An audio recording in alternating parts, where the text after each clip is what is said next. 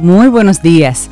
Hola Sobe, hola Rey, buenos días Laura Sofía y buenos días a ustedes amigos Camino al Sol oyentes. Feliz martes, hoy es martes, Racy, 29 de junio. Ya estamos despidiendo junio prácticamente en 20, 48 horas.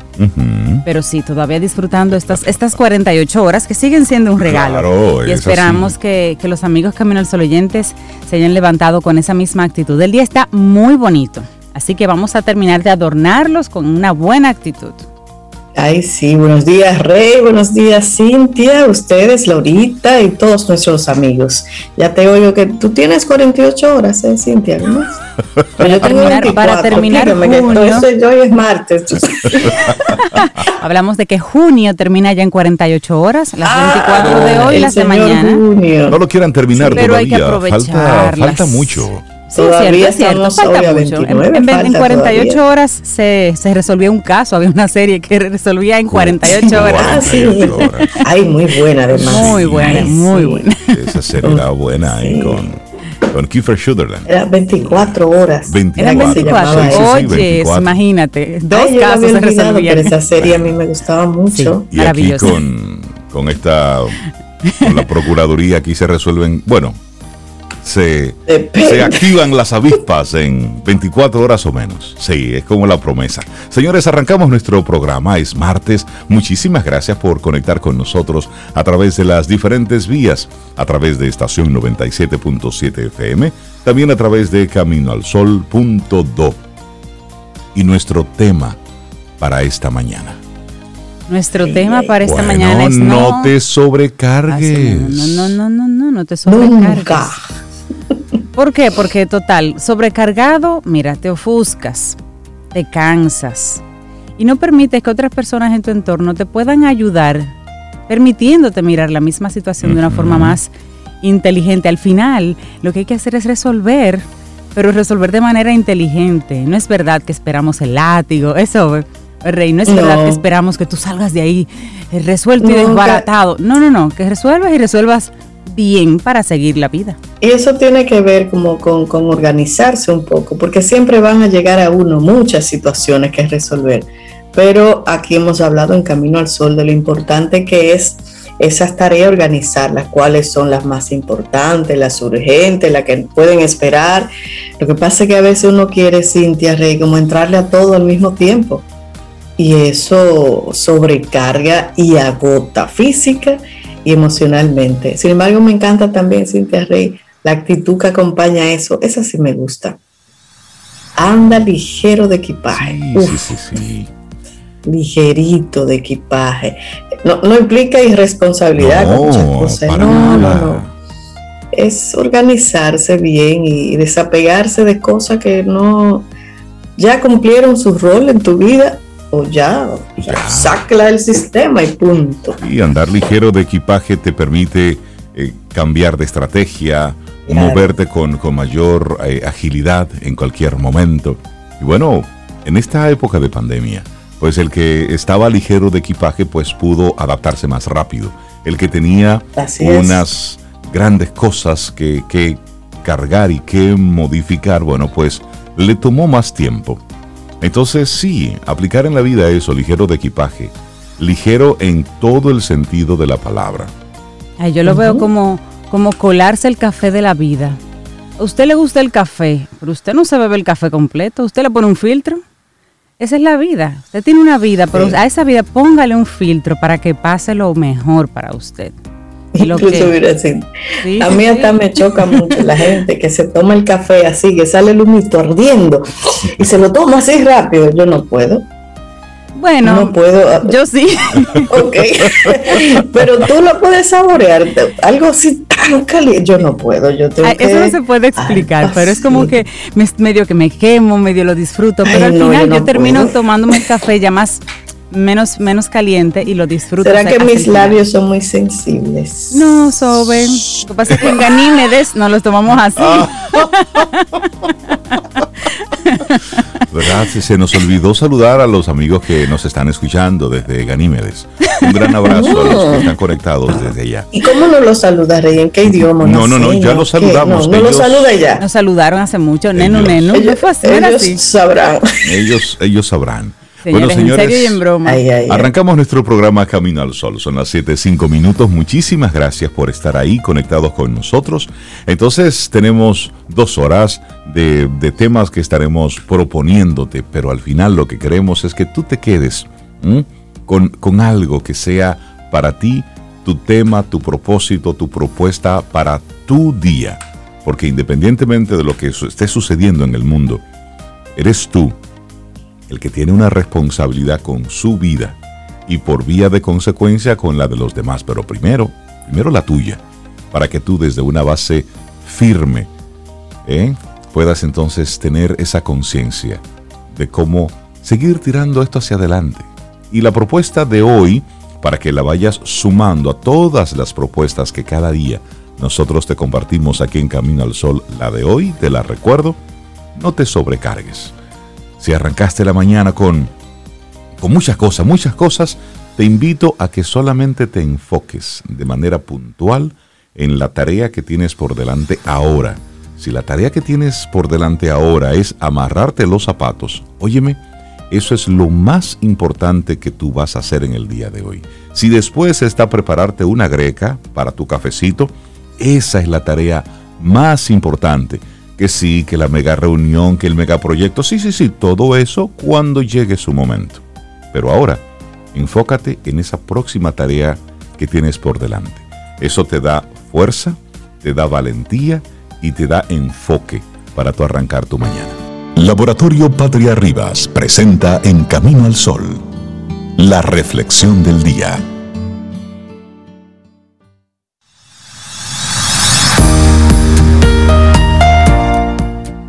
Hacer las cosas correctas por la razón correcta y de la manera correcta es la clave de la calidad de vida. Stephen Covey. ¿Qué es la fatiga decisoria y cómo afrontarla, Zoe? Me gusta ese nombre. La fatiga decisoria. Bueno, ese es un tipo de sobrecarga mental que aparece tras tomar muchas decisiones y al acumularse supone un lastre a la hora de decidir de forma reflexiva y consciente. La fatiga decisoria tiene que ver con la sobrecarga mental que aparece tras tomar esas decisiones que ya había mencionado.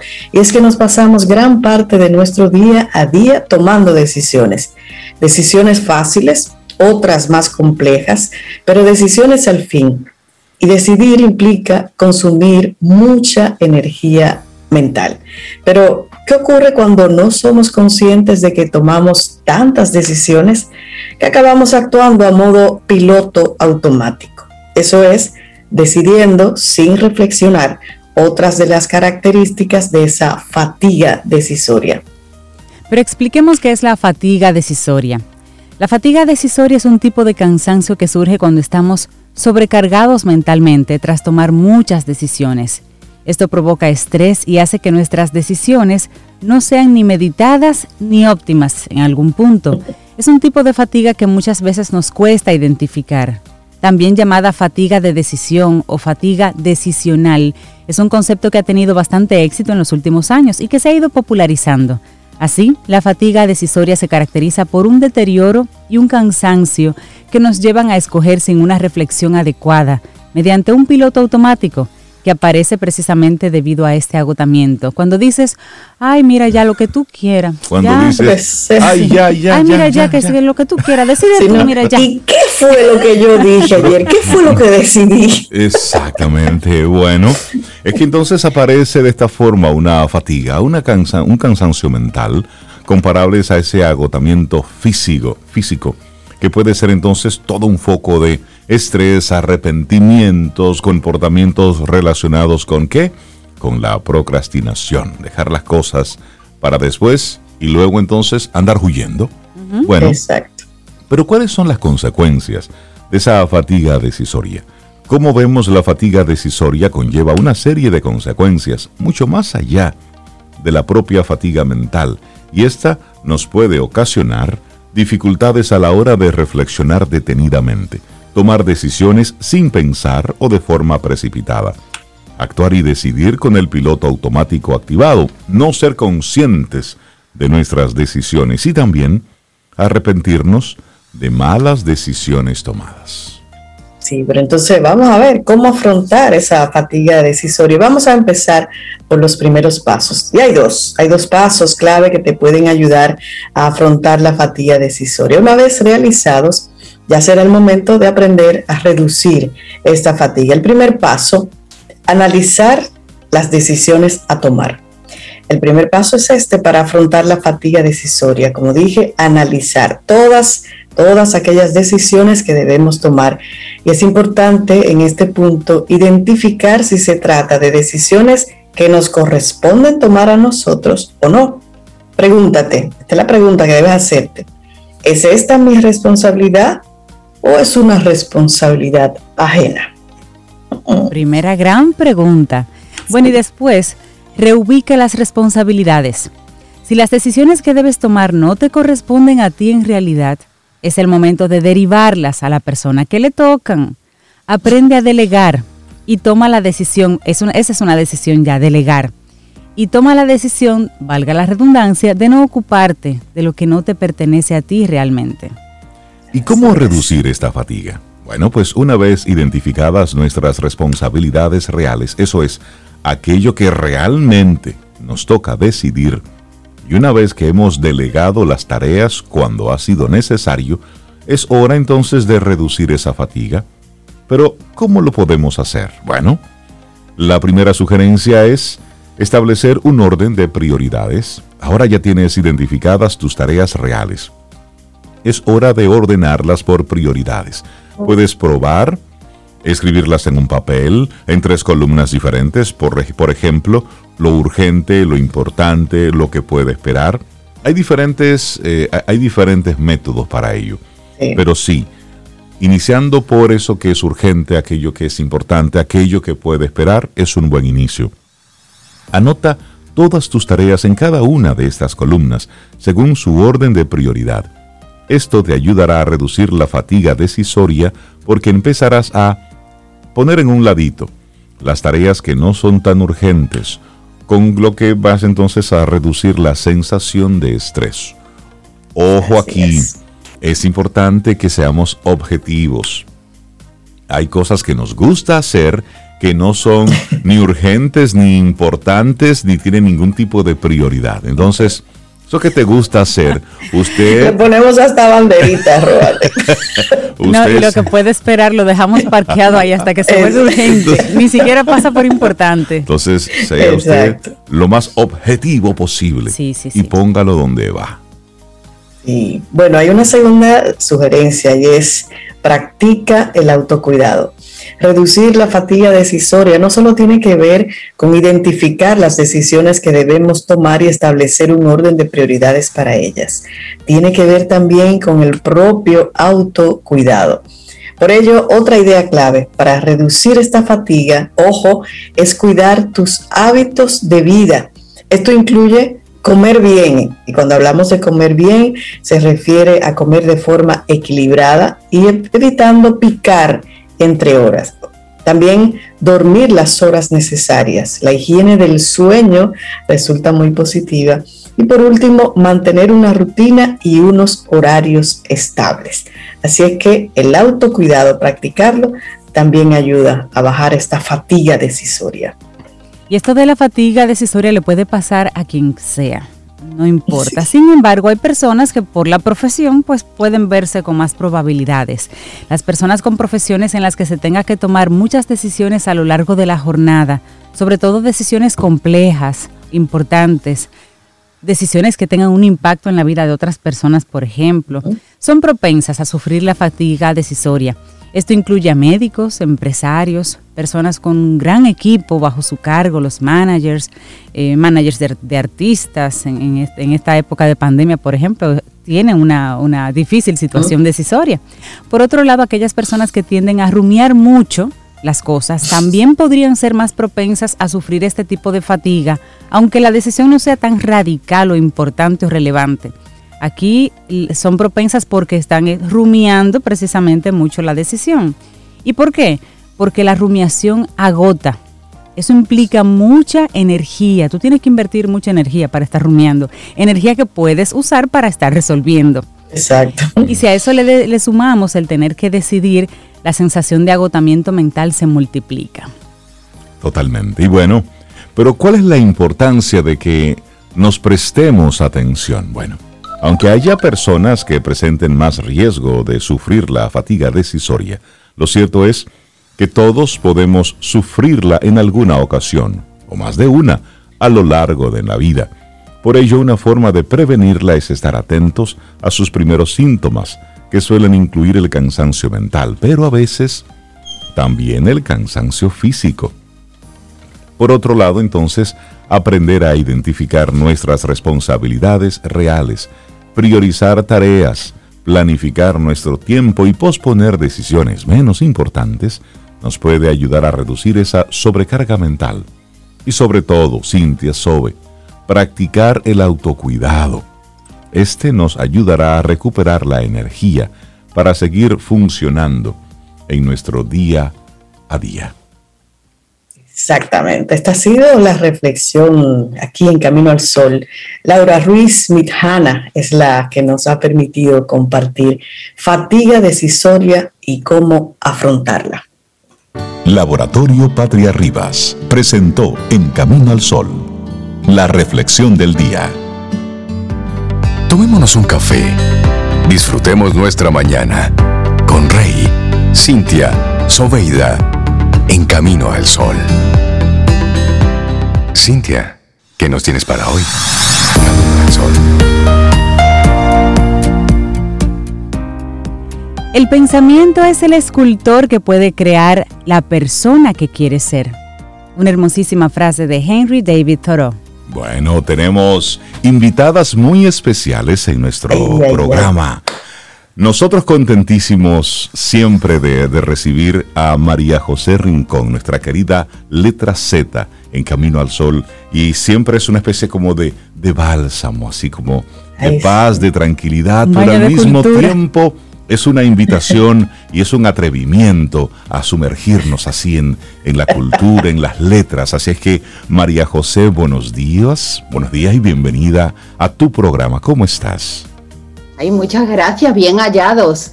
Estoy encantada, encantada de estar aquí de nuevo hablando de libros, hablando de lectura, hablando de cultura. Al fin y al cabo eh, nos abre una ventana maravillosa al exterior eh, nos abre, como decía una autora, eh, es como si fuera un balcón al que asomarnos y ver salir de nuestra propia realidad y ver cosas mucho más interesantes. ¿eh? Nos pica la curiosidad y eso nos mantiene jóvenes. A alguna gente no le hace falta, pero a otras sí un poco. bueno, y tú hoy vienes, vienes muy bien acompañada. Y, y nos gustaría que seas tú misma la que nos presente formalmente a Isabel. Bien, vengo acompañada hoy de Isabel. Isabel tiene 11 años, se llama Isabel Rincón Guardia. Ya por el apellido saben que algo me toca por ahí es mi sobrina, mi sobrina. Y eh, eh, en nuestra familia somos buenos lectores todos, ¿verdad? Porque todos hemos visto leer a nuestros padres, ella a los suyos, yo a los míos, ella a sus abuelos. Y por lo tanto a todos nos gusta mucho leer aquí estamos las dos armadas, ¿verdad? Hemos traído, enséñale Isabel, un montón de libros, la pila de lectura para estas vacaciones, porque estamos las dos de vacaciones. y estamos aprovechando para hacer lo que se hace en vacaciones, que es compartir con la gente que uno quiere y aprovechar para dedicar tiempo a cosas a las que uno normalmente no le dedica tanto tiempo. Bueno, pues bienvenida Isabel. Gracias Isabel, bienvenida. Bienvenida Isabel. Bueno, y aprovechando esa visita especial, entonces María José ha acomodado un poquito el tema del día de hoy para poder darle esa inclusión a Isabel. Así que cuéntanos. Exactamente. Hoy, hoy queremos hablar, Isabel y yo, de lectura y queremos hablar, por supuesto, de la lectura para niños. Es verdad que cuando los adultos hablamos de lectura, tenemos que pensar que donde se adquiere realmente el buen hábito de lectura es en la infancia. Y como casi siempre, los adultos solemos hablar a nuestra altura y hablamos de hábito de lectura para niños, pero nos olvidamos de los niños. Exactamente. Entonces, quienes mejor hablan de los hábitos de lectura para niños son los niños realmente, porque la lectura, ya lo hemos dicho varias veces, es el gran territorio de la libertad. La lectura, como decía Borges, como el amor no admite el imperativo. La lectura tiene que ser elección propia. Uno crea el hábito con unos trucos de los que vamos a hablar ahora, ¿verdad, Isabel y yo? Pero sobre todo uno tiene que mostrar con el ejemplo para que el niño, en este caso, nos acompañe, se interese, se pique con el gusto por leer, con le entre ese gusanillo por leer, pero sobre todo los adultos tenemos que mostrar el ejemplo, como en casi todos los buenos hábitos que adquirimos en la vida, ¿verdad, Isabel? Buenos hábitos que adquirimos, por ejemplo, la higiene, cepillarse los dientes, lavarse bien las manos, ¿verdad? Buenos hábitos de dormir a una hora correcta, de alimentarse correctamente, todos esos hábitos los aprendemos en casa y los aprendemos viendo el ejemplo de las personas que nos educan. Y eso mismo pasa con la lectura. La lectura empieza siendo un buen hábito. Después, después acaba siendo un gran placer, que es a eso a lo que vamos realmente, ¿verdad? Entonces siempre pensamos, ¿cuándo vamos a empezar a insistir con el hábito de lectura con los niños? ¿Cuándo los vamos a empezar a introducir con la lectura? Atención, no podemos esperar a que los niños sepan leer. ¿Tú tenías libros antes de saber leer, Isabel? Eh, sí. ¿Y cómo los leías? Pues mis, en la cama mis padres se sentaban y me lo leían para que empiece a, a, el hábito para en divertirme leyendo y eso. Exactamente. Antes de saber leer, tiene que haber alguien que te introduzca en la literatura, en el gusto por las buenas historias. Y esos son tus padres, tus abuelos, tus tíos, que te leen cuentos, que te cuentan cuentos. Porque ahí tú sabes que en la ficción, en la ficción hecha literatura, está una forma de acercarse mejor al mundo y de comprender mejor el mundo. Hay muchos libros con dibujos, con pegatinas, con incluso los hay de plástico para llevarlos a la bañera, ¿verdad? Con los que se puede jugar. Esa es una forma muy interesante de introducir al niño en la lectura, porque al fin y al cabo no podemos esperar que el niño entienda siempre la lectura con eso que nosotros le decimos, ay, es que sirve para aprender vocabulario, sirve para la gramática, sí es verdad, sirve para todo eso. Pero fundamentalmente la lectura es un juego y sirve para divertirse. Y a propósito de, esa introducción en los diferentes eh, tipos de lecturas, eh, los temas, los temas introductorios en esa, en esa etapa? Bueno, vamos a conocer bien a nuestros hijos. Cuando uno quiere regalar un libro a un adulto, trata de pensar cómo es ese adulto y qué tema le puede interesar. Pues a nuestros hijos los tenemos que conocer para saber cuáles son sus aficiones, ¿no? Y por ahí es que vamos a adivinar qué libros les pueden interesar más o menos. También es muy importante que los niños nos acompañen a la biblioteca o a la librería donde se van a elegir los libros para que ellos eh, piquen con el que a ellos les gusta. Por ejemplo, Isabel, cuando tú vas a una librería, ¿cómo tú elegirías el libro que a ti te interesa leer? Pues tengo tres formas. Eh, la primera es elegir el más gordo porque me encanta leer y me da cosa cuando me los termino. Le suena de algo. El más gordo. La primera es el más gordo. La segunda, ¿qué otro truco? Pues es mm, buscar títulos que estén interesantes y luego en la contraportada leer más o menos de qué trata por si me guste Claro, o sea, el título te puede dar una buena pista, las ilustraciones te pueden dar una buena pista, aunque a ti te gustan los libros con ilustraciones. No. ¿Por qué no? No, ¿y por qué no? Porque así te deja imaginarte a tu manera eh, las escenas y demás. Exactamente. Wow. María José, a mí me gustaría saber de Isabela, de los libros que a su corta edad ella ha leído, ¿cuáles han sido los que más le han gustado y por qué? Cuéntanos, Isabel. Pues eh, algunos de los que más me ha gustado ha sido El Jardín Secreto de Frances Hodgson, porque em, tengo un jardín y mm, me interesa mucho porque también es divertido, interesante y misterioso por saber dónde está escondida la llave y me está interesando mucho. Ese es el que se está leyendo ahora, ¿verdad? El Jardín ah. Secreto. ¿Y cuál más te ha gustado de los que ya te has leído?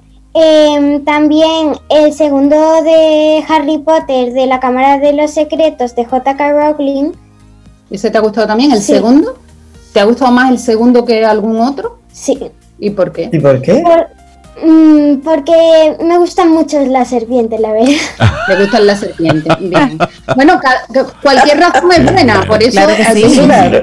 claro, insistimos, la lectura es libre. Entonces, ¿cómo lo eliges? También puedes equivocarte, también puedes elegir un libro que en principio te da buena pinta y después te aburre muchísimo. Bueno, pues lo dejas ahí porque en algún otro momento te puede gustar y mientras tanto sigues buscando algo que te interese. Por ejemplo, por el tamaño, como hace Isabel, o por las ilustraciones, o hay un truco que ella ha dado muy bueno, que es leer la contraportada, donde hay un pequeño resumen, sin contarte el final, por supuesto, hay un pequeño resumen en el que ya te dice más o menos cómo es el libro. Y después tú vas creando tu propia personalidad lectora, tu propia biblioteca. La biblioteca es mucho una fotografía de nosotros mismos, porque la biblioteca, cualquiera que sepa, ve los libros que te lees y sabe un poco de ti. Entonces tú vas formando tu propia biblioteca personal con lo que a ti te gusta. Isabela, Isabel, eh, A ver. ¿Cuántas veces al día tú tienes encuentros con tus libros? ¿Qué tiempo tú duras leyendo? ¿Y en qué rinconcito de la casa te gusta leer? Pues a mí me gusta leer en todos lados, me da igual. Aunque sea en el suelo o en el sofá tumba. Ven, el sitio tampoco es importante. Es verdad Sí. que para crear el hábito tienes que buscar un rinconcito que sea tu rinconcito propio, pero una vez que tienes el hábito creado, te va a dar igual, como dice, como dice Isabel, ¿verdad? En el suelo, en la playa. Nosotras ahora estamos yendo mucho a la playa, aprovechamos para llevar nuestros libros y el ratito que nos dedicamos a bañarnos, a corretear o jugar, pues lo dedicamos a leer. Ese ratito de tranquilidad después del almuerzo es muy buen rato para leer, un ratito antes de dormir, ¿verdad? Y en ese momento que todos tenemos en que decimos, uff, me aburro, pues Mire ese es el libro. momento ideal para, hacer, para agarrarse al del libro y evitar ese aburrimiento que pierde, hace que perdamos mucho el tiempo, ¿verdad? Isabel, ¿y qué géneros te gusta leer? ¿Qué género te gusta? Pues los de aventura, misterio y miedo, porque mm, los de aventura porque son muy emocionantes, los de misterio porque yo también intento resolverlos con las pistas que ya te dan y los de miedo porque a mí no me dan miedo. Ah, me gusta, valiente. valiente. Importante. Muy bien. Claro, a mí los de miedo no me gustan, advierto desde ahora. No me gustan porque a mí sí me dan miedo. Entonces, cada lector crea su propia personalidad lectora. Claro. Y ahí es que ejercemos esa libertad lectora. ¿m? Es, ahí es que cada uno decide qué libros le gustan y qué no les gusta. Para eso hay que intentar, como todo en la vida, ¿verdad? Hay que ir buscando qué es lo que nos gusta. No siempre vamos a acertar, pero hay que seguir intentándolo con los libros. Y eso es así. Isabel, y cuando tú estás en el proceso de, en tu proceso de escuela normal, que tienes que hacer tus deberes, que tienes que cumplir con unas responsabilidades y estás atrapada con la lectura, con la historia de un libro, y tienes que decidir entre seguir leyendo esta historia que te gusta, que te fascina, versus hacer los deberes que debes presentar al otro día en el colegio, en el instituto, ¿Cómo tú, con tu disciplina, pones cada cosa en su lugar? Pues yo empiezo con los deberes porque es una responsabilidad, porque leer es más como a tu gusto cuando tienes tiempo libre y yo intento terminar lo más rápido posible los deberes para seguir leyendo y luego pues Claro. seguir con mi... Exactamente. Primero eh, la obligación y siempre reservar un pedacito para el placer, ¿verdad? Eh, para el disfrute con el libro. Es que la lectura es divertida, ¿no? Sí, ¿Qué encontramos de diversión en la lectura? A ver. Pues lo divertido es cuando lees, pues como que te transfieres a ese mm, lugar, a esa parte del mundo, de- a esa parte del libro y como que la vives tú como si estuvieses allí y así te diviertes. Puedes dar como un viaje al mundo leyendo un libro de dando una vuelta al mundo, por ejemplo, y así pues te puedes divertir ahí viendo como por ejemplo es Australia en un libro sobre yo qué sé canguros Claro, sobre canguro, exactamente. Es Exactamente. decir, tú te trasladas a otra realidad, a otro espacio, a otro mundo. A lo mejor tú no vas a ir a Australia hoy, no puedes, pero con el libro sí te trasladas. O al jardín secreto, pues con el libro te trasladas al jardín secreto. ¿m? Y piensas Al en tu propio jardín Esa es la manera en que adquirimos cultura leyendo. Uno entiende que la cultura es aprender datos y esa no es la realidad. Los datos están muy bien, pero la cultura es abrirse a otras realidades, abrirse a otro mundo y sobre todo el culto es curioso. Entonces la lectura despierta la curiosidad de la persona que lee, ¿verdad? Isabel, y, Isabel, y, tú tienes amiguitas, amiguitos, supongo, ¿se leen entre ellos o no leen? ¿Tú los motivas? cómo funciona eso con tus amistades? Pues em, yo tengo algunas amigas que les gusta mucho leer y entre nosotras nos recomendamos libros y a veces nos los intercambiamos. Esa es una idea maravillosa, muy buena pregunta, Sobe. ¿Por qué? Porque la lectura eh, la asociamos con la soledad. Uno se pone en su mundo con su propio libro y es verdad, y es muy interesante, ¿no? Porque también hacemos nuestro espacio personal. Pero en el caso de los niños y también en los, en los adultos es muy enriquecedor hablar de lo que leemos, eh, comentar que nos gusta, que no, qué haríamos si lo haríamos así, si no, describir el sitio, decir nuestras preferencias y recomendar. Los buenos lectores nos llevamos mucho de las recomendaciones de otros lectores que están un poco eh, en las personas que nosotros admiramos. Entonces, si alguien que admiramos recomienda un libro, pues sabemos que por ahí hay algo interesante para seguir leyendo, ¿verdad? los lectores siempre nos falta mucho el tiempo porque vamos acumulando esas recomendaciones. Cuando tenemos amigos que les gusta leer, pues siempre nos recomiendan cosas chulas, ¿verdad? Sí, a, Isabel le han recomendado este que tiene aquí y se lo han regalado en su cumpleaños, pero le han regalado el 2, ¿verdad? De la serie. Y me quiero leer el primero antes. Claro, entonces Pero ¿de cuál estamos hablando ahora mismo? A ver, estamos hablando de cómo se llama el título. Eh, Amanda Black, El amuleto perdido de Juan Gómez Jurado y Bárbara Montes. Amanda Black, El amuleto perdido. Es una serie sobre Amanda Black, que no sé qué es, una investigadora. Eh, yo tampoco, porque todavía no me lo he leído, así que no. No sabemos. Estamos con ganas de leérnoslo, pero no, no nos lo hemos leído. Debe ser de misterio, porque Juan Gómez Jurado es un gran autor de novela negra eh, para adultos. Entonces, probablemente este debe ser bien misterioso, o sea, que debe ser de los que le, le gustan a Isabel. A mí no tanto. Entonces, Isabel, ¿cuál es tu recomendación para aquellos niños que en este momento están escuchándote en el programa y todavía no tienen el hábito de la lectura? ¿Por qué leer? Pues yo leo porque cuando me aburro y no sé qué hacer, pues yo cojo un libro y me pongo a leer y algunas veces pierdo la conciencia del tiempo, algunas veces me paso una hora leyendo y me, ha, y me ha parecido que ha pasado un minuto. ¿Y por cuál libro tú le sugerirías que empiece un niño que quiere ahora empezar a leer? Por ejemplo, de tu edad. ¿O cuáles? Ajá. Pues uno que no te, no te describa mucho porque mm, ahí te puedes aburrir con, por ejemplo, uno que ya me estaba leyendo, que era de lectura obligatoria de mi colegio, que era 20.000 leguas mm, de viaje submarino, pues Em, describía mucho, entonces yo me aburría un poco, así que con uno que no describa mucho y que tenga imágenes para ir empezando ahí. Exacto. Y que no sea muy gordo. O sea que para empezar, que no sea muy gordo y que tenga imágenes, ilustraciones, porque así tienes menos lectura y te puede ir ayudando a la imaginación. Ya después lectores un poco más avanzados ya sí pueden ser gordos y sin imágenes, ya. Ahora, ¿Verdad, mm, Isabel? María José, yo tengo una curiosidad y es que tú nos mostraste al inicio de esta conversación una montaña de libros y, y la curiosidad me mata. ¿Qué está leyendo María José en estos días? Bueno, estoy leyendo que he tardado muchísimo. Uno que es muy gordo. Ese es muy gordo. Ese es gordísimo. Soy como Isabel, soy como Isabel que a mí me gustan los libros gordos. Eh, este tiene casi 700 páginas. Es el último de Javier Marías, que es uno de mis autores favoritos. Yo siempre digo que si yo escribiera novela, querría escribir como escribe Javier Marías.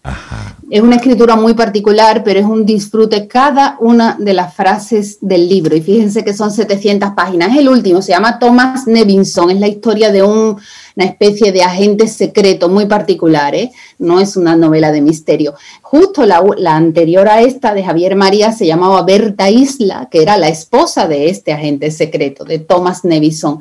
Todo lo de Javier Marías es muy interesante. Justo después, creo que les he hablado muchas veces de él, tengo otro muy gordo, ¿eh? no, dejo mentir. El siguiente, en la línea de lectura, también 700 páginas, es el último de Leonardo Padura, que se llama Como polvo el, en el viento, como polvo en el viento. Y eh, ese resumen que decía Isabel que es bueno para guiarse dice, un deslumbrante canto a la amistad, a los invisibles y poderosos hilos del amor y las viejas lealtades, un retrato humano conmovedor. Ya solo con eso, eh, sin ser una aficionada a Padura, que yo lo soy, más que una aficionada a una forofa, ¿verdad?, de Padura, pues ahí está, otras 700 páginas. Y después también en vacaciones me gusta mucho leer novela negra. Y he descubierto últimamente a un, digo, es un autor que ya ha publicado mucho, ¿no? Pero para mí ha sido un descubrimiento relativamente cercano, un autor griego que se llama Petros Markaris, que tiene una serie dedicada a un investigador eh, policial, vamos a decir que un poco especial, que se llama Costas Haritos, y es una serie, a los que les gusten las series de novela negra, pues es muy buena. ¿eh? Tiene una serie en la que el protagonista es el investigador eh, Jaritos y es curioso, es interesante y me está gustando, me está gustando mucho. He leído las tres primeras de la serie en estas vacaciones y tengo dos más, tres más aquí preparadas. Isabel también tenía unos libros que mostró así rápidamente, así que Isabel, me gustaría mucho saber, ¿qué tú estás leyendo? Pues me estoy leyendo Jardín Secreto. El Jardín Secreto, ¿verdad? Que va de mm, una niña que ha muerto sus padres por la cólera y por el por el cólera. Por el cólera, porque con la lectura una cosa que no hemos dicho es que se aprende mucho vocabulario. Entonces hemos descubierto con este libro que el cólera y la cólera son dos cosas diferentes. Entonces los padres mueren por el cólera y se va a la mansión de Mrs. White Em, con su tío, que es un jorobado y que no va por ahí mucho y tiene ahí como una sirvienta más o menos que em, la primera noche se la encontró encendiendo el, el fuego y empezaron a hablar y luego le dijo que había un jardín enorme. Madre, madre, que vamos a destapar la novela completa. No podemos contar el final, ten cuidado. Ten cuidado. le contó que había un jardín secreto que nos había abierto desde hace 10 años y... ¿Y, ¿Y qué hizo entonces? ¿Le picó y entonces le picó la curiosidad y empezó a buscar. Ahí está, ya hasta ahí nos quedamos. Hasta ahí nos quedamos porque si lo vamos a recomendar, si lo vamos a recomendar, no se lo van a querer leer. ¿eh? pero mira. y tenemos a un, a un, Camino al Sol oyente que casualmente está leyendo este mismo libro de Leonardo Padura que tienes tú, eh, María José. Ah, qué chulo, como polvo en el viento. Como polvo en el viento, así es. Así es. Este es el, la última, la última publicación de Padura. Yo a Padura lo admiro mucho y la verdad este estoy esperando, deseando terminar el otro para empezar con este. Y entonces tenemos una pregunta finalmente para Isabel de parte de nuestros amigos Camino al Sol oyentes, María José. Cualquier cosa, pues puedes ayudarla. Dice, eh, pregúntenle a Isabel que recomiende un libro bueno para iniciar a leer para una niña de 8 años. Un título. Un título.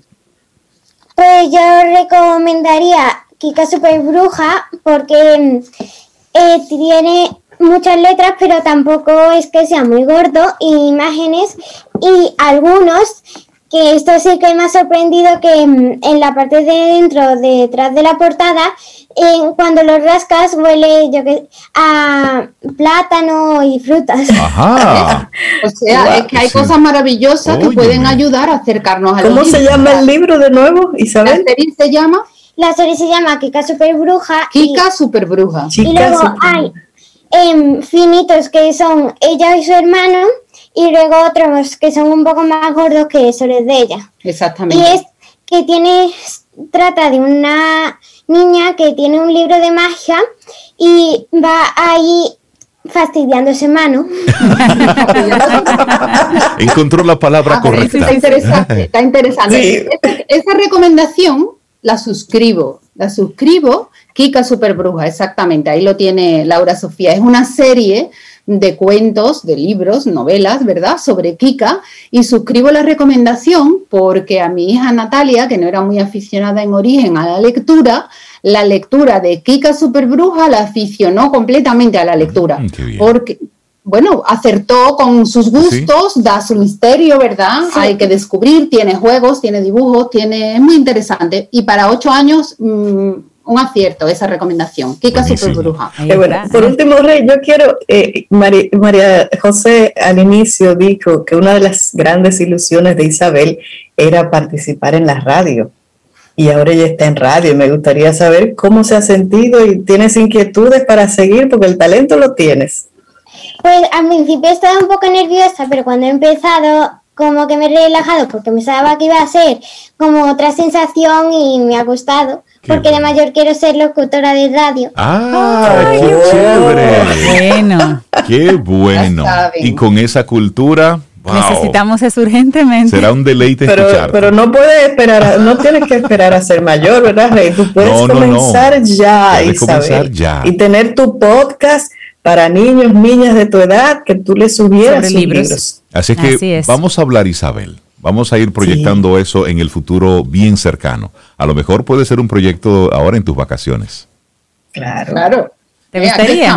No vamos a dejar de leer, ¿verdad? No. al, contrario, al contrario. Bueno, pues darle las gracias a Isabel. Muchísimas gracias por, por enseñarnos tanto en estos breves minutos. Y María José, muchísimas gracias por por el lujo siempre de tu compañía y hoy viniste reforzada. No podíamos desaprovechar. Gracias. No podemos desaprovechar. Ambiente de vacaciones, lectura infantil, hábito de lectura, disfrutar. Para eso están las vacaciones, ¿verdad? Qué bueno. Buenísimo. Bueno, pues que tengan un feliz resto del día. Un abrazo. Pero si algo me han enseñado estos años es esto. Nunca puedes huir. Jamás la única salida es adentro. Una frase de Junot Díaz. Es martes, estamos a 29 de junio, año 2021. Muchísimas gracias por estar ahí conectados con nosotros a través de las diferentes vías. Y si quieres volver a escuchar la conversación que hace apenas unos minutos tuvimos con María José Rincón, letra Z, y con su sobrina Isabel, bueno, pues entra a nuestra página web caminoalsol.do y luego en la tarde ya estará disponible para que puedas escuchar cómo ir conectando poco a poco con, con el hábito de la lectura. Y lo que aprendimos aplica para grandes y para chicos. Así que muchísimas gracias por esa, por esa oportunidad a ellas y sobre todo qué alegría ver la receptividad de parte de nuestros amigos Camino al Sol oyentes por todo lo que les compartimos. De verdad que sí, gracias por decirlo. De nuestros productores, Rey, Camino al Sol oyentes, que dicen que deberíamos tener a Isabel una vez como colaboradora de Camino al Sol. Y eso, y eso, y eso es vida, eso, eso da, eso da vida. Y conecta muy bien con lo que nosotros vamos a compartir en este momento. Que ha estado precisamente en este año y medio de pandemia poniendo, bueno, esta pandemia ha puesto la, la vida patas arriba, en todo el sentido de la palabra. Y uno de los, de los elementos que más ha impactado ha sido en el cierre de la vida, en los procesos de tu, de tu despedir a un ser querido. Eh, todo esto que hemos visto con, con la pandemia, pues nos ha trastocado todo eso. Y nosotros a propósito, queremos darle los buenos días, la bienvenida a la doctora Mariana Brea Franco, quien es psicóloga especializada en intervención en crisis, trauma y duelo, y también darle los buenos días y la bienvenida a doña Virginia Redondo, que es vicepresidenta del Grupo Blandino. Buenos días, bienvenidas a Camino al Sol, un placer tenerlas con nosotros. Buenos días. Buenos días. Buenos días. Bienvenidas. Bienvenidas Gracias por la invitación. Gracias a ustedes. Bueno, y vamos a conocer un, proyecto que está desarrollando, se está desarrollando desde la Fundación Blandino, que tiene como título Transitando por el Duelo. Hablemos un poquitito desde, desde Blandino qué significa esta alianza con la doctora Mariana y, y, cómo, y cómo la gente, bueno, pues puede acceder a estos contenidos. Eh, sí, buenos días, gracias por la invitación. Transitando por el duelo es el proyecto con que Fundación Blandino pretende celebrar los 90 años de existencia de nuestra empresa. Es un proyecto que empezamos a, programar, a, planear en el año 2019, eh, porque nos sentimos los voceros eh, especiales y particulares de un tema que es muy necesario conocer, debatir, eh, ampliar nuestro, el alcance de nuestro conocimiento para poder ser empáticos, solidarios y ayudar a otros. Y es un tema además de lo que no todo el mundo quiere hablar, por lo tanto hay que siempre ir rompiendo ese tabú. Así es. Porque la muerte es algo que, la muerte, el duelo, en cualquiera de sus formas, es algo que nos, que a todos nos va a tocar en algún momento. Es así como empezamos a hablar con la doctora Rosa Mariana, eh, obviamente la, especialista, eh, vamos a decir, eh, más mejor formada, con más años haciendo este trabajo, para que nos generara, nos, nos realizara una guía, una guía de fácil lectura para todas aquellas personas que están en proceso de duelo y o acompañando a alguien que está en proceso de duelo. Ella les hablará del contenido y yo lo único que puedo decirles es que durante este año Fundación Blandino estará entregando y regalando este libro a cualquiera que pase por allá y lo solicite, además de ponerlo a la disposición de todas las familias eh, dominicanas eh, que atendemos y que nos eligen. Este es, por decir así, la manera en que Grupo Blandino celebrará su 90 aniversario, acompañando en esta etapa de duelo general y colectivo a todos. Qué gran regalo, qué, gran regalo. Y decía al principio precisamente que el cierre de la vida, es decir, el, el, tú concluir eh, con tu ser querido un, proceso que es algo natural, que forma parte de la dinámica, que es el destino final de cada vida, es precisamente la muerte pero el no estar, por ejemplo, con, con, un papá, con una mamá, con un, con un hijo, eh, en ese momento porque estuvo en cuidados intensivos y solamente que es la realidad que está viviendo mucha gente que está ahora mismo en un parqueo esperando saber noticias de su familiar y solamente una enfermera se acerca y dice, los familiares de fulano de tal, falleció anoche. Es decir, que están ahí en, ese momento tan duro, doctora Rosa, eh, ¿cómo la estructura de este contenido de Transitando por el Duelo, cuáles bases y cuáles formas usted ha ido manejando en este título?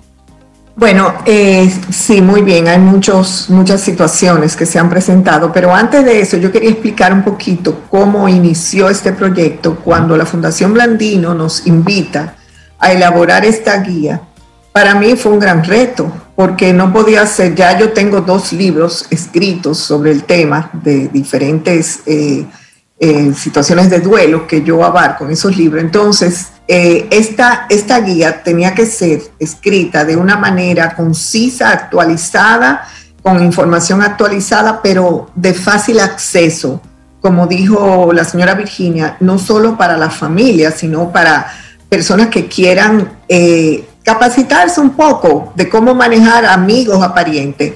Entonces comenzamos eh, a escribir esta guía en un lenguaje que entendemos que es sencillo. Son eh, realmente eh, seis capítulos, pero ¿qué pasa?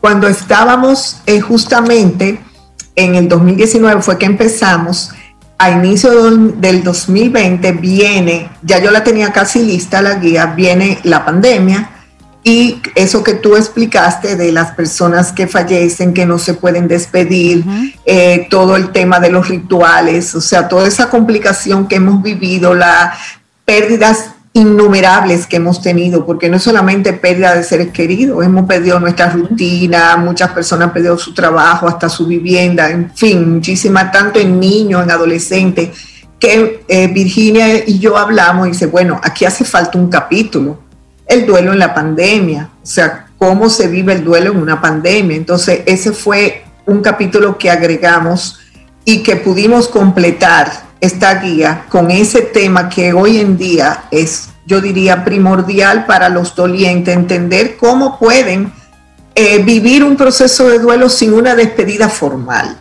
que es lo que, lo que estamos viviendo día a día.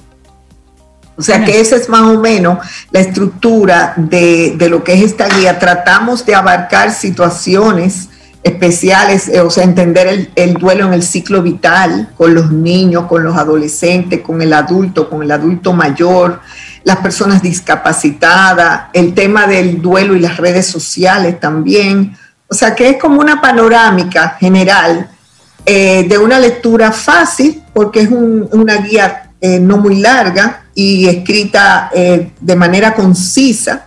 O sea que esperamos que sea de apoyo y de ayuda a las familias dominicanas. Y en lo que tenemos esa guía em, ya disponible o, tal vez en las manos de los eh, Camino al Sol oyentes, las personas que escuchan, doctora, específicamente en el capítulo del duelo en la pandemia, pudiéramos hablar así brevemente sobre situaciones que se pueden hacer para, manejar estas, e, este duelo, porque en este momento es, es el, elemento común a, a casi cada dominicano ha perdido a alguien o conoce a alguien que ha perdido a alguien. Y a veces hasta queremos ayudar y desayudamos con actitudes o con palabras que no son necesariamente las mejores en ese momento, aunque sí son bien intencionadas. ¿Cómo podemos eh, manejar nuestro duelo personal o apoyar a alguien cercano en pandemia? Bueno, lo primero es entender qué tipos de duelo nosotros estamos viviendo. Y en ese capítulo yo lo explico, o sea, y cuáles son las manifestaciones. Nosotros estamos viviendo pérdidas tangibles y pérdidas intangibles. El mismo hecho de que tú estás limitada a salir hasta una hora específica, ya de por sí es una pérdida de la libertad del movimiento, de que tú tienes que andar con una mascarilla porque por tu seguridad y por la seguridad de los demás es una situación extraña para muchas personas. Todo eso conlleva un reajuste del teletrabajo, eh, la situación de los niños en la casa, la situación de las parejas, todo eso trae un agotamiento, una irritabilidad, una, inclusive ya se está identificando una ansiedad de la pandemia, o sea, característica de la pandemia. Imagínate personas que de por sí ya tenían eh, eh, estados mentales muy ansiosos, eh, ahora vivir esta situación pues se agudiza. Entonces tenemos que estar conscientes, yo diría hasta incluso identificar qué nos está pasando. Si tú no puedes manejar esto tú sola, pues buscar una ayuda profesional eh, que te pueda orientar cómo tú puedes manejar esto, porque si te llevas a un extremo, no solamente te puedes enfermar físicamente, sino también puedes tener rupturas de relaciones importantes por, por ese estrés que no puedas, que no estás manejando. Una situación muy difícil ahora para todos, todos en el mundo es la incertidumbre. O sea, todos los, todos los días tú lees una noticia, ahora mismo tenemos una, una situación con la tercera dosis, que si se la debemos poner, que si no la debemos poner, eso crea una situación de duda, que si las vacunas que yo me he puesto me van a proteger, o sea, eso, eso ha sido como una bomba atómica ahora, en estos últimos días. Entonces, tenemos que aprender a lidiar con todas estas informaciones contradictorias y con toda esta avalancha y además otra cosa, que tenemos ya una fatiga pandémica que se ha identificado, o sea, estamos cansados. Nosotros veíamos el 2021 como un año de que ya las vacunas, que ya nos podíamos liberar, que podíamos viajar libremente y vemos que no es así que hay países que ya estaban, vamos a decir, del otro lado del puente, que ya van, han tenido que, retroceder. O sea, es una situación muy difícil. Yo diría que tenemos que aprender a autorregularnos, que eso es un tema que muchas veces muchas personas les resulta muy extraño, porque uno vivía una vida muy robótica, muy automatizada, de me levantaba, me iba al trabajo, eh, me iba al gimnasio, me reunía con amigos y tenía una vida intensa entonces realmente ahora esta pandemia ha hecho que tú tengas que mirarte hacia adentro, que ver cuáles son tus partes frágiles, eh, cómo tú puedes ayudarte a ti mismo, porque tú no puedes ayudar a un hijo ni, a ni estar bien con un compañero si tú no estás bien contigo mismo. Entonces tú tienes que trabajar eso y hay muchas muchas maneras de hacerlo, pero esa autorregulación emocional y esa conciencia eh, para responder tu pregunta de cuáles son realmente mis pérdidas, cuáles han sido mis pérdidas, es importantísimo hacer esa autoevaluación. Hay otro aspecto que está relacionado directamente con, con la pandemia y es la forma. Es decir, de manera digámoslo así, antes del COVID, bueno, pues había un proceso, si había una persona enferma, bueno, pues tú la acompañabas en ese tránsito, pero ahora, pues se queda un poquitito ese, ese vacío, doctora Rosabria, de no poder acompañar a ese familiar, a esa persona querida en ese tránsito y no puedes verlo y una vez concluye todo, pues es un tanto traumático, pues ya no puedes hacer los ritos que en nuestra cultura son los que permiten que uno vaya haciendo el cierre físico, pero también el cierre emocional. ¿Cuál es su sugerencia para algún camino al solo oyente que esté viviendo por esta situación y se quede y esté anclado emocionalmente en ese, en ese no cierre? Bueno, fíjate, eh, en el aspecto de cuando una persona se va, que eso es otra cosa, una persona que supuestamente de repente la internan, que tú no sabes cuál va a ser el, el, el desenvolvimiento de esa persona al final. Yo diría que, y a veces no hay en comunicación ninguna, eh, siempre eh, cuando una persona va a hospitalizarse, eso se debe de hablar de alguna manera desde antes, de, de, cómo nos vamos a conectar. Hay personas que se conectan a través de, figuras religiosas o, o, algo simbólico que le ayude como a que se sienta que no está sola, una fotografía, por ejemplo. Y, y claro, la conexión con los médicos, pero los médicos están agotados y muchas veces no pueden predecir cuál va a ser la evolución de un paciente. Ahora, cuando ya es inevitable que esa persona fallece, definitivamente es un impacto traumático. Aquí estamos hablando de un impacto traumático para la familia porque es una muerte súbita, una muerte totalmente fuera de contexto, o sea, una persona que estaba bien, que comenzó con una gripe y se le complicó y se le complicó, llegó un momento que se volvió una bola hasta que lamentablemente esa persona fallece. Claro que hay maneras de hacer despedidas. Hemos tenido que utilizar nuestros recursos de creatividad como profesional y eso ha sido a nivel mundial. Los profesionales de duelo han tenido que elaborar eh, herramientas para poder ayudar a los dolientes eh, con, esta, con este proceso. Uno de estos es el Zoom, o sea, familias que, por ejemplo, no podían venir porque estaban lejos, haciendo un ritual, eh, hasta, hasta misas se han hecho de esta forma, o un ritual informal, como un tipo memorial a través de Zoom, ha sido muy sanador y muy terapéutico, muy catártico para las familias. Y obviamente hay también familias que han esperado que, la situación un poquito se atenuara y han hecho pequeñas despedidas por grupos ya en el lugar donde la persona fue enterrada.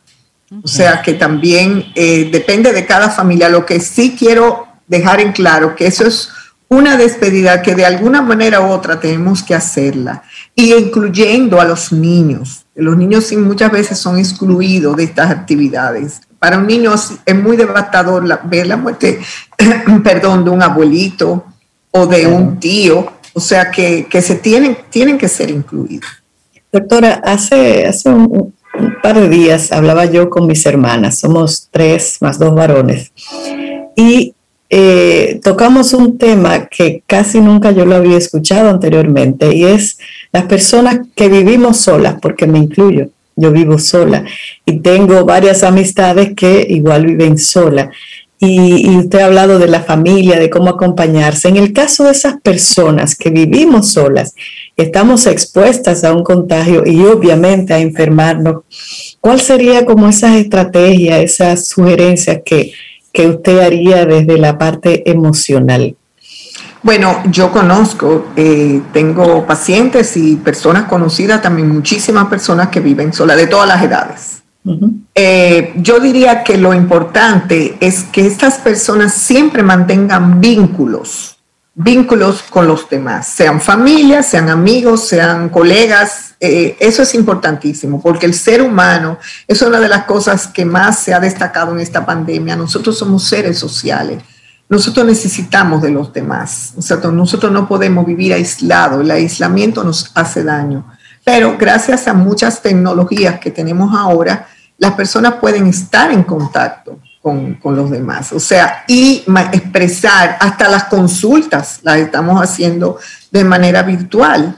O sea, lo importante es que esas personas eh, que están frágiles emocionalmente o que quizás ellas no se dan cuenta, pero los que están alrededor sí se dan cuenta, hacer una luz de alarma a los amigos cercanos, a los familiares, para eh, que esa persona no, porque sabemos que además de que la pandemia nos eh, deteriora el sistema inmunológico físico, también nos deteriora el sistema inmunológico emocional. O sea, no tenemos fuerzas para lidiar con situaciones que estamos viviendo. Y una cosa que ha afectado mucho a los adultos mayores que viven solos.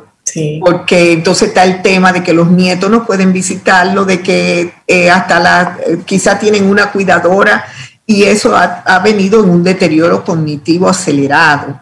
Eh, además de los efectos post-COVID, que ya también estamos viviendo eso, personas que han enfermado, imagínate que están solas y que tienen secuelas entonces, realmente tenemos que establecer dinámicas de grupo, grupos de apoyo, familiares informales o, profesionales, pero la respuesta es no quedarse nunca solos. Estamos hablando con, con la doctora Rosa Brea a propósito del lanzamiento de parte de la Fundación Blandino del libro Transitando por el Duelo. Doctora, eh, bueno, en estos días lamentablemente hemos sido testigos de lo que ocurrió en Miami. Un edificio, parte de un edificio se desplomó y con el paso de los días, de las horas, pues el número de fallecidos se va convirtiendo en número de víctimas. Entonces ya los medios comienzan a relatar poco a poco las historias de esas, de esas víctimas que van encontrando. Leía temprano en la mañana varios casos así rápidamente. Uno de ellos eh, una, una familia que estaba de vacaciones y estaba por salir de, de ese edificio en unas horas para encontrarse con otra parte de la familia, con un hermano. Y luego se queda ese hermano esperando a su hermano con toda su familia. Es decir, esa visita que no va a llegar nunca. Cada historia, cada, cada vida es, es una tragedia en sí misma, es una historia. Cuando ocurre un evento de esa naturaleza, es decir, yo estoy esperando a alguien, estoy esperando a un familiar, estoy con una expectativa sobre y de repente ocurre un evento inesperado de esa naturaleza, que queda ese, ese vacío, queda ese, ese gran paréntesis. ¿Cómo sugiere usted desde, la, desde esa parte profesional manejar casos que tienen entonces una vinculación mediática? Porque ha sido una tragedia que incluye a muchos. Sí, terrible. A mí me ha recordado un poco eh, la tragedia del 2001 de, de, Nueva York, del derrumbamiento de las torres y todo eso, y todos los testimonios, todo lo que uno escuchó de ese horror de esas familias y los que estaban del otro lado. O sea, realmente en, ese, en esos momentos en, Estados Unidos se, buscó todo un equipo de profesionales especializados en trauma para ayudar a esas familias. Yo entiendo que aquí esto ha de hacerse también porque es una tragedia eh, que ha conllevado, eh, encima de que estamos viviendo esta pandemia, que estamos frágiles emocionalmente, que estamos eh, sensibles, eh, ver eh, pérdidas como, como, como, tú decías, de personas que van a vacacionar y que entonces están esperando que, que, se van a reunir con esa ilusión. O sea, realmente es una experiencia devastadora. Pero como toda experiencia de pérdida, y va la otra parte, sí se puede eh, manejar, se puede integrar, que es un término que no me gusta utilizar, que es el de superar.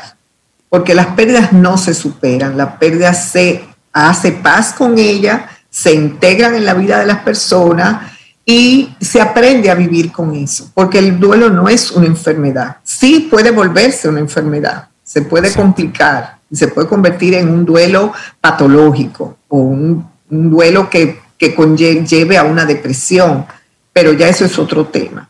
Pero estas familias sí necesitan un, apoyo profesional eh, inmediato. Interesante esta conversación que estamos teniendo con, la doctora Rosa Brea. A propósito, entonces, hablemos de la guía. Correcto. Y le quería preguntar a, doña Virginia, esta guía Transitando por el Duelo, eh, ¿estará disponible en las diferentes eh, oficinas, sucursales, digamos, de Funeraria Blandino o eh, en algunas específicas? ¿Estará por tiempo indefinido o es una tirada que tiene un tiempo límite de, de, vida, digamos, en sus sucursales? ¿Cómo va a funcionar para, para que nuestros amigos ya puedan tener y adquirir esa guía? Bueno, al momento la tenemos, eh, la tenemos en la parte administrativa de nuestra funeraria Blandino de Laura Lincoln. Estamos esperando que la imprenta nos entregue y vamos a tenerla en todas las sucursales para cualquiera eh, que la quiera eh, pasar a buscar. Fuera de eso, además de entregársela a las familias que así lo deseen y que estamos atendiendo, en todas nuestras charlas, eventos, o sea, que son ahora un poco limitados porque casi todos son por Zoom y eso, pues estaremos eh, también entregándolo. Al momento, el plan de la, de la fundación es tenerlo libre de costo durante todo este año que estamos celebrando el 90 aniversario y luego de ahí tendrá un precio mínimo para dejarlo en el mercado y, que ya sea de uso de cualquiera eh, que lo quiera eh, que, lo quiera comprar o adquirir para llevárselo a cualquier persona. Ese costo mínimo que tendrá será luego que ya haya transcurrido este año y será manejado por la fundación para seguir haciendo otro tipo de obras. Muy bien. Claro, muy lógico. Pues darle, darle, las gracias a doña Virginia Redondo, vicepresidenta del Grupo Blandino, y también a la doctora Rosa Brea, psicóloga especializada en intervención de crisis, trauma y duelo, por presentarnos esto de transitando por el duelo. Es un gran regalo que se hace desde la, desde la fundación y muchísimas gracias a la doctora Rosa por, por ponerlo todo ahí. Porque realmente buscar ese, ese cierre de la vida es, es importante, es sano y es algo natural. Debemos naturalizar y normalizar ese proceso. Muchísimas gracias a ambas. Que tengan un precioso día. Lindo día y gracias. Gracias igual. Muchas gracias. Bye bye. Muchas gracias a ambas. Contigo hoy. Contigo siempre. Camino al sol.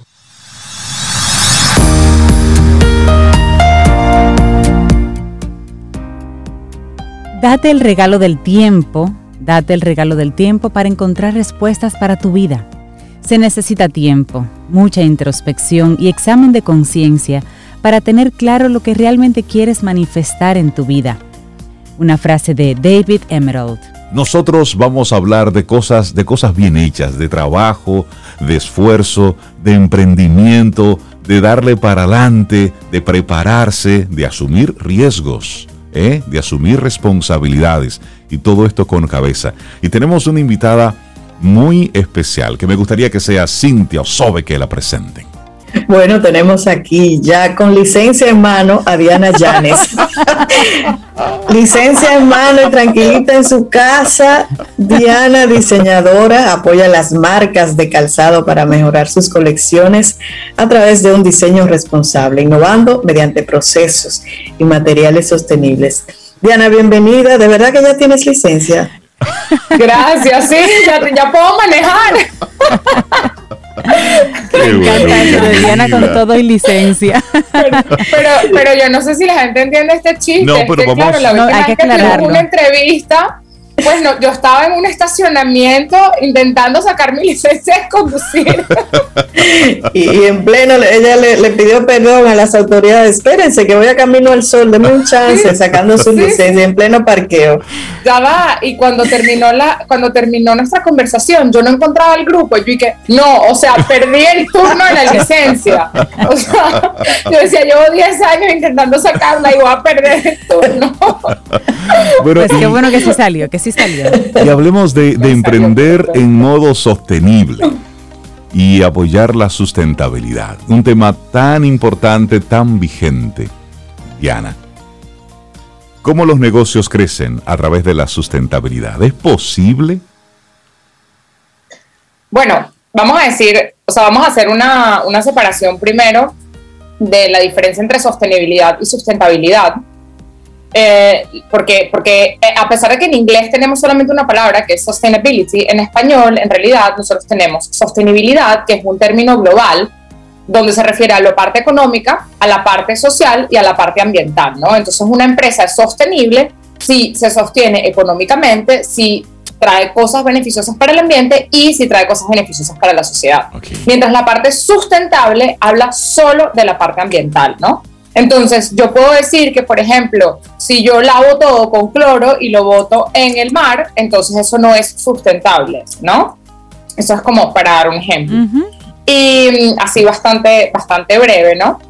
Eh, y bueno, otra cosa que me encantaría y, que tengo un ejemplo aquí que acabo de leer, justo, o sea, acabo, hace, hace una semana una profesora me mandó un, un link de un proyecto em, y es que nosotros tenemos como que este mito de que la sostenibilidad es una cosa muy, muy costosa, ¿no?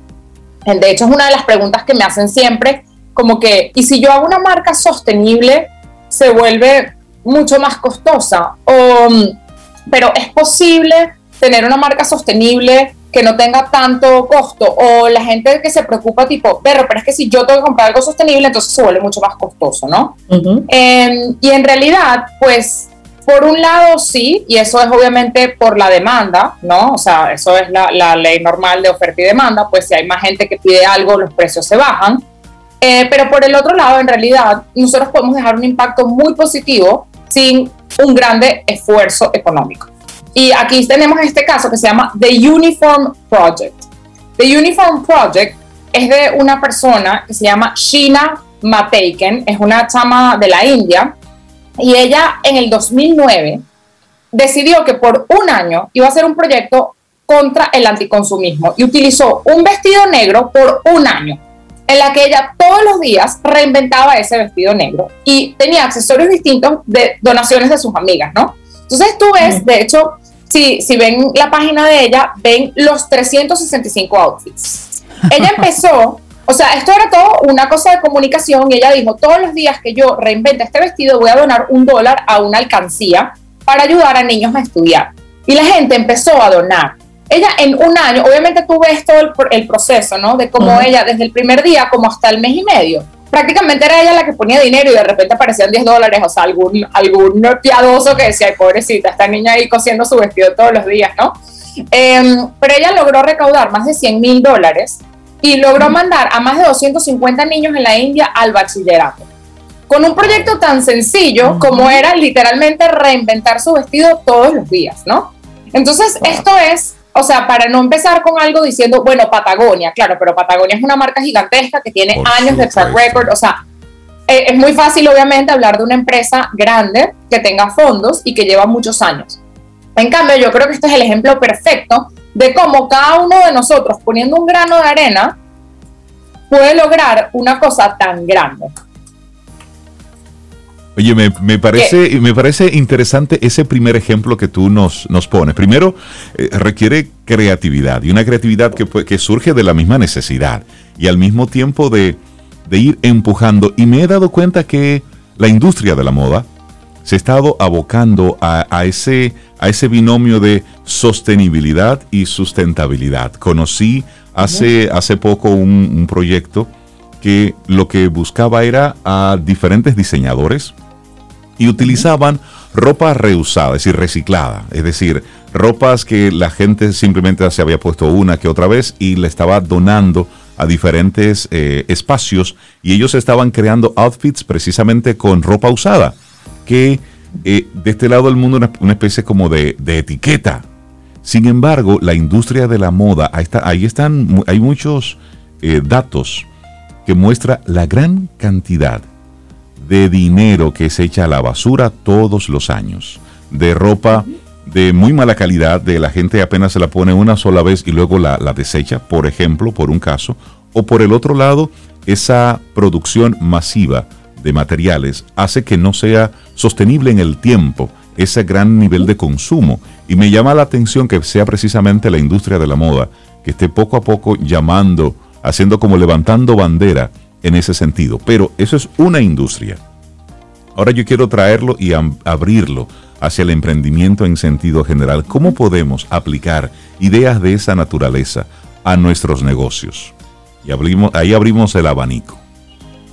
Ok, a ver, bueno, em, como la sostenibilidad tiene una parte social, seguramente una cosa buena que se puede hacer es siempre buscar causas cercanas a nuestro negocio es decir, si yo estoy en la educación, puede ser algo con la educación. Eh, si yo estoy, si yo tengo, por ejemplo, yo ayer que estaba terminando un, taller de creatividad, eh, yo justamente le estaba diciendo, o sea, una de estas personas, uno de los participantes está abriendo una marca de ropa interior para gente homosexual, entonces es como todo el concepto del momento íntimo, ¿no? Porque él decía, todos mis competidores tienen ropa como sadomasoquista. Entonces a mí me, me encantaría tener algo un poco más eh, como elegante para ese momento especial. Y yo le dije, bueno, a mí me parece que algo social increíble que tú podrías tener es, por ejemplo, o sea, en Venezuela somos muy mente cerrada con estas cosas, entonces y para las personas que, por ejemplo, tienen dificultad, o sea, los transgéneros, ¿no? Las personas que tienen dificultad de identidad de género o las personas homosexuales sufren muchísimo por la falta de aceptación en la sociedad.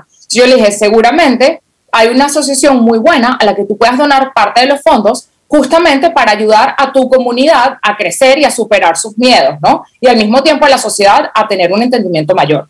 Y eso es una, o sea, un ejemplo tonto en el que cada uno de nosotros puede participar, ¿no? Otra cosa en la que las empresas pueden hacer a nivel ambiental, hay muchas cosas sencillas, como banalmente no imprimir o imprimir mucho menos, hacer reciclaje, ¿no? Eh, en nuestros países yo creo que la parte del reciclaje no está muy mm, de moda, digámoslo así. O sea, yo en mi casa tengo seis papeleras porque es una para el vidrio, una para el plástico, una para el orgánico, y así sucesivamente. Pero yo creo que si en una empresa nosotros, o sea, que además va a mayor escala, donde tú no puedes no imprimir, pero si tú tuvieses literalmente una caja de papel que tú una vez al mes designas a una persona que va a llevarla a la reciclería de papel, tú harías un grandísimo impacto y seguramente tendrías además un retorno, entre comillas, económico. Claro, no te vas a hacer rico de eso, eso no es lo que va a ser tu negocio. Por supuesto. Pero tú podrías decir, bueno, de todo el desperdicio, o sea, lo que era basura, yo igualmente lo iba a botar. Y de ese desperdicio, pues yo de repente voy a la reciclería de papel y me dan 10 dólares. Y con eso compro dos resmas, tres resmas, cinco resmas de papel. Entonces, eso es algo que igualmente nos ayuda a mantener la economía un poco más circular en la empresa. ¿Ok? Em, otro, otro modo, por ejemplo, es, pero ahí va dependiendo de cada industria, ¿no? Por ejemplo, en la moda nosotros desechamos mucho, la industria es la segunda industria más contaminante del planeta Tierra. Y toda la parte de sostenibilidad no empieza de gratis, empieza porque en el 2013 hubo un desastre porque se llama el incidente de Rana Plaza, donde un edificio entero en Bangladesh se cayó, donde estaban todas las fábricas de Gap, eh, Tommy Hilfiger, eh, Ralph Lauren, y resulta que ya había muchas denuncias de parte de los trabajadores diciendo, mira, este edificio está en malas condiciones, y resulta que el edificio entero se cayó, más de 2.500 personas murieron, más de 2.500 personas estuvieron heridas, y de, este, de esta población, el 75% era mujer y de esta población del 100% de mujeres, más del 55% eran menores de edad, pero de 14 años, no se habla de una niña de 17 años. Em, entonces, claro, aquí la moda en verdad tuvo todas las luces sobre ellos y una práctica sostenible es sencillamente saber dónde haces tus cosas, cómo las haces, quién es, quién es tu proveedor, quién es tu partner, ¿no? Eh, sin, porque cuando yo una cosa que siempre le digo a todo el mundo, a todos mis clientes, es, cuando tú no pagas algo, alguien más lo está pagando. Exacto. Entonces eso no es que yo decidí comprarme una ropa económica y qué bueno porque yo ahorré dinero, pero es que probablemente esa ropa está hecha por una mujer que está en un subterráneo, eh, que no hay ventilación, que está uno detrás del otro, que los baños están asquerosos, que de repente no tiene agua sanificada. Entonces tú dices, bueno, yo estoy pagando algo económico, pero ¿quién está detrás de esto? ¿Por qué sale tan económico? Exactamente, o sea, es hacerse, empezar a hacerse preguntas, ¿no? Y empezar a conocer con quién trabajamos. A mí una cosa, antes de trabajar con cualquier empresa, me gusta ir a visitar las facilidades, o sea, a mí me gusta ver cómo están haciendo las cosas. Obviamente yo no puedo viajar a Singapur para ver cómo están haciendo las cosas, ¿no? Pero eh, un diálogo, aunque sea inicial, puede ser bueno.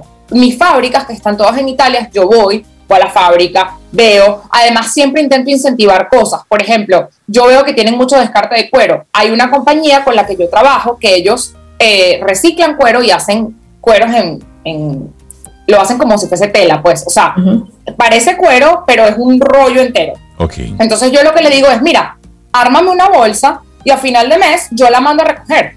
Y eso es algo que a mí no me cuesta nada. O sea, a mí me costó solo decirle a la empresa 1, recoge los cueros Sí, y a la empresa 2 ve a recogerlos.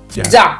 O sea, y eso eh, significa que nosotros de repente nos ahorramos 5 bolsas, 10 bolsas negras de basura, de cuero, en un mes. Exacto. Y eso en el tiempo tiene un gran impacto. Pero, que tienen un impacto, correcto. Tienen un impacto muy grande. O sea, eh, yo ahorita, por ejemplo, anuncio maternidad. Eh, ah, felicidades. Entonces, bueno, yo ahorita, sí, yo ahorita eh, estoy haciendo toda una investigación a ver cómo hacer esto más sostenible, digamos, ¿no?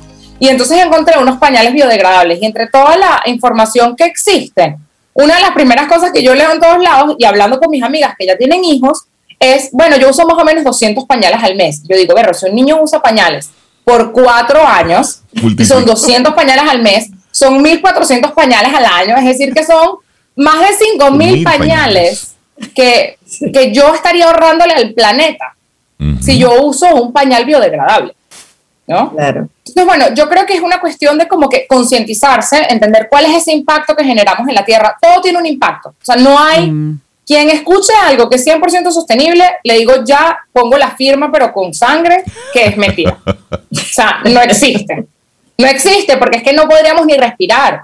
Claro, es que Entonces, tenemos todo un sistema creado en base al consumo, que es lo que al final eh, responde a toda una industria y a un sistema económico. Esa es una, esa es una realidad. Yo Me creo parece... que Diana lo que nos hace rey con esto es, es y con su, con su pasión al hablar sobre la sostenibilidad y la, y la sustentabilidad, es hacernos la invitación de hacernos la pregunta, porque cada caso es individual, ella no puede prever y dar un consejo así como una receta, pero cada caso en particular en casa, ¿qué yo puedo hacer para ser un poquito menos eh, digamos, contaminante para impactar menos el medio ambiente? ¿Qué yo puedo hacer en mi oficina, en mi oficinita en casa o los chicos en la escuela? Son preguntas muy personales, pero realmente haciendo la reflexión en casa, hasta con los chicos, podemos encontrar hábitos que podemos incorporar. mira, ese cálculo rápido que Diana hizo de el consumo de, pañales. De los pañales. Cuando tú dices, ok, 5 mil pañales. por un niño. A eso tú le tiras número. Tú dices, bueno, eh, los pañales de tela no eran una idea tan descabellada tampoco. Es decir, el momento de la lavadera y todo eso, sí, se entiende, pero no era algo descabellado que hacían los abuelos, era lo que había. Pero también cómo nosotros podemos hacer de este momento un, momento en el que también tiene un, impacto en, en la misma economía. Diana, nos quedamos con deseos de seguir hablando contigo, te vamos a extender una invitación próximamente para que sigamos profundizando, porque hay muchas ideas que están surgiendo, hay muchas cosas que desde, desde el hogar, desde nuestras empresas, podemos ir eh, aprendiendo. Pero la gente que quiera seguir la conversación contigo, que quiera seguir tus diseños, tus líneas y también ese, ese trabajo social tan importante que estás haciendo, ¿cuáles son tus coordenadas para seguirte el rastro?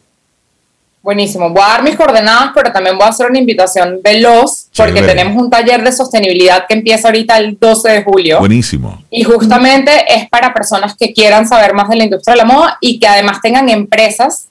Entonces hablamos de la parte de empaquetados, envíos, materia prima, eh, materiales naturales, sintéticos, celulósicos, cueros, no cueros. Bueno, es súper completo, bastante denso, pero súper interesante. Eh, y para encontrarnos y saber más del taller y saber de nosotros, pueden ir a nuestro Instagram, que es Diana Janes, Janes con Y y con S, guion abajo, consulting, o mi Instagram personal, al que yo siempre contesto, Diana Carolina Janes. Janes, repito, con Y y con S. Buenísimo. Diana Janes, diseñadora, apoyas a las marcas del calzado para mejorar sus colecciones a través del diseño responsable y también a los, a los emprendedores en estos temas. Diana, muchísimas gracias. Un gran abrazo en la distancia. Y felicidades otra vez. Escuchas Camino al Sol.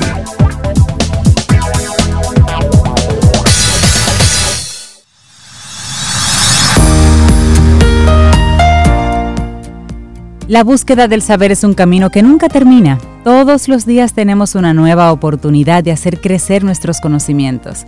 El próximo miércoles volvemos con nuestro segmento Quien Pregunta Aprende con Escuela Sura y tendremos un tema súper interesante preparado para ti. No dejes de sintonizar. Y nuestra última frase del programa del día de hoy viene de ese admiradísimo Pepe Mujica, admirado por muchos, no comprendido por otros. Y dice, no soy pobre, soy sobrio, liviano de equipaje, vivir con lo justo para que las cosas no me roben la libertad. Vivir con lo justo me encanta, me encanta eso. Y conecta perfectamente con nuestro tema. No te sobrecargues. Hermano, mire, suelte lo que no es suyo. A veces estamos cargando cosas que no son nuestras. Suelte eso. Así mismo. Ande ligero de equipaje. Y un, un, abrazote a nuestra querida productora Laura Sofía, que siempre pone temas interesantísimos en, en nuestro programa.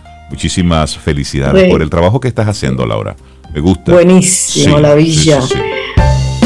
y esperamos que hayas disfrutado del contenido del día de hoy. Recuerda nuestras vías para mantenernos en contacto. Hola arroba caminoalsol.do. Visita nuestra web y amplía más de nuestro contenido. Caminoalsol.do. Hasta, una, próxima, edición. Y pásala bien.